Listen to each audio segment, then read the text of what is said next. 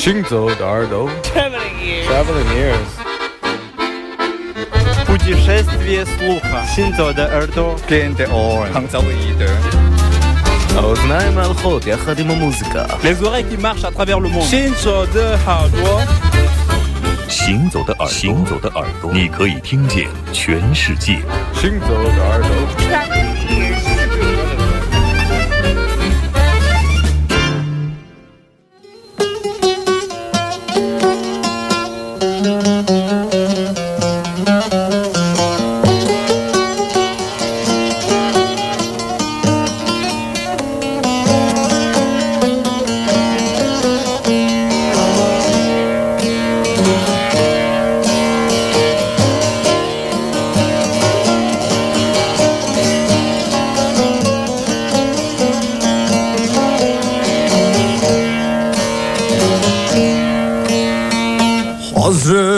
Şah'ıma bazı Turna derler bir kuştadır Asası Nil deryasında Hırkası bir derviştedir. Canan alim Asası Nil deryasında Hırkası bir derviştedir Nil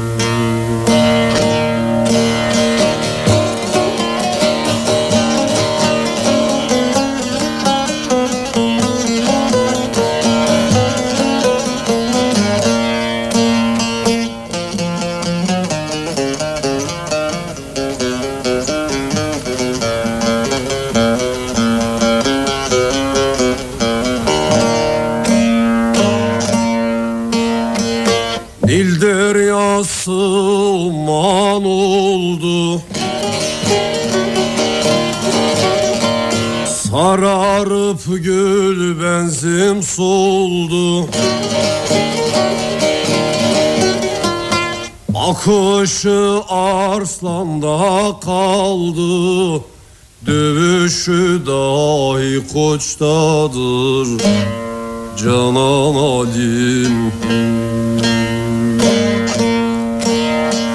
Bakışı arslanda kaldı Dövüşü dahi koçtadır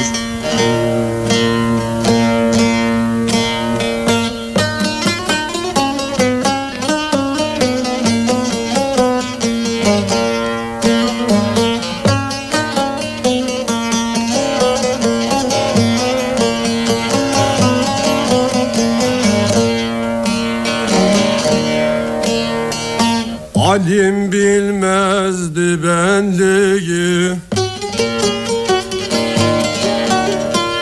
Özünde tutmaz kinliği Zülfügarın keskinliği Zerrecesi kılıçtadır. Canan alim Zülfügarın keskinliği Zerrecesi kılıçtadır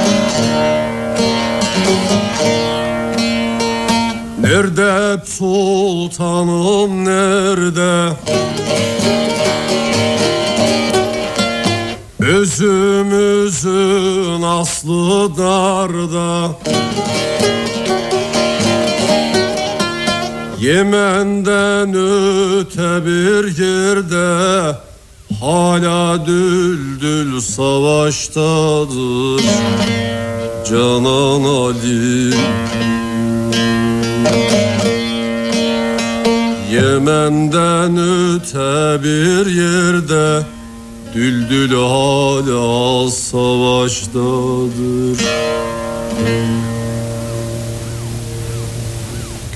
行走的耳朵，周六下午的两点到四点，欢迎来到我们的节目。各位好，我是刘倩，我是阿飞。哎，我今天呢转发了阿飞的节目预告，然后有很多的朋友在下面留言，都被你今天选的这些磁带惊艳住了啊！有没有想买的？今天也是，这是我们唱片爱好者的节日——国际唱片店日。在今天这一个时间，全世界的上万家的唱片店都有各种各样的活动。为了应和这个唱片店日，也应和我们晚上不是有个金曲磁带之夜吗？对，华语金曲磁带之夜。所以说我今天就把我压箱底的一些磁带 找出来了，做一期，几乎全部都是磁带的内容。当然也有一两张的黑胶唱片是上两期我们想播，但是没有来得及播出的。另外还有明天音乐节，对明天音乐节的一些音频，然后还有就是上周首发的，对对，上周介绍过的大有狼音，好，哎，好像信息很多啊，做了的事情很多，但是好像挺乱的，自己都捋不清楚，因为一波又一波做的事情太多，而且还相互交叉着。对对对对，这种交叉我挺喜欢，也挺享受的，因为他把很多东西、很多人、很多事情都联系起来，很多工种。那么说回刚才听到的这一盒磁带啊，我们大陆叫磁带。港台叫卡带，对对，这是一个中东的音乐的合集。一九八九年，其实我有黑胶唱片了。这是一九八九年的时候，他出了再版，出了一个磁带的版本，就是这个 traditional Middle East 这样的一个合集。那么听到的是来自土耳其的萨斯的叙事诗歌。那么在这张专辑里面，主要是以唱诗为主的这样的一个合集唱片。那么这也是联合国教科文组织的那一系列的，我记得大概有一百张，应该有吧。就是系列的民俗音乐的，按地域风貌来做的这个黑胶唱片的磁带版本，也是比较少见的。为了今天的节目，我把三盒全新的磁带都拆了啊！怪不然呢，我们从照片上看，觉得品相都超好，太新了，因为从来没有拆开过，而且音质也特别的好。除了有一点点这个磁带的特点，磁带的底噪啊，嗯，但不管怎么样，把这一首唱诗献给我们所有的在收音机旁听我们节目的朋友们。嗯，唱的很深沉的，行走的耳朵，我们两。个小时的时间，上半段大概有三首吧，我们多放点儿，少说点儿。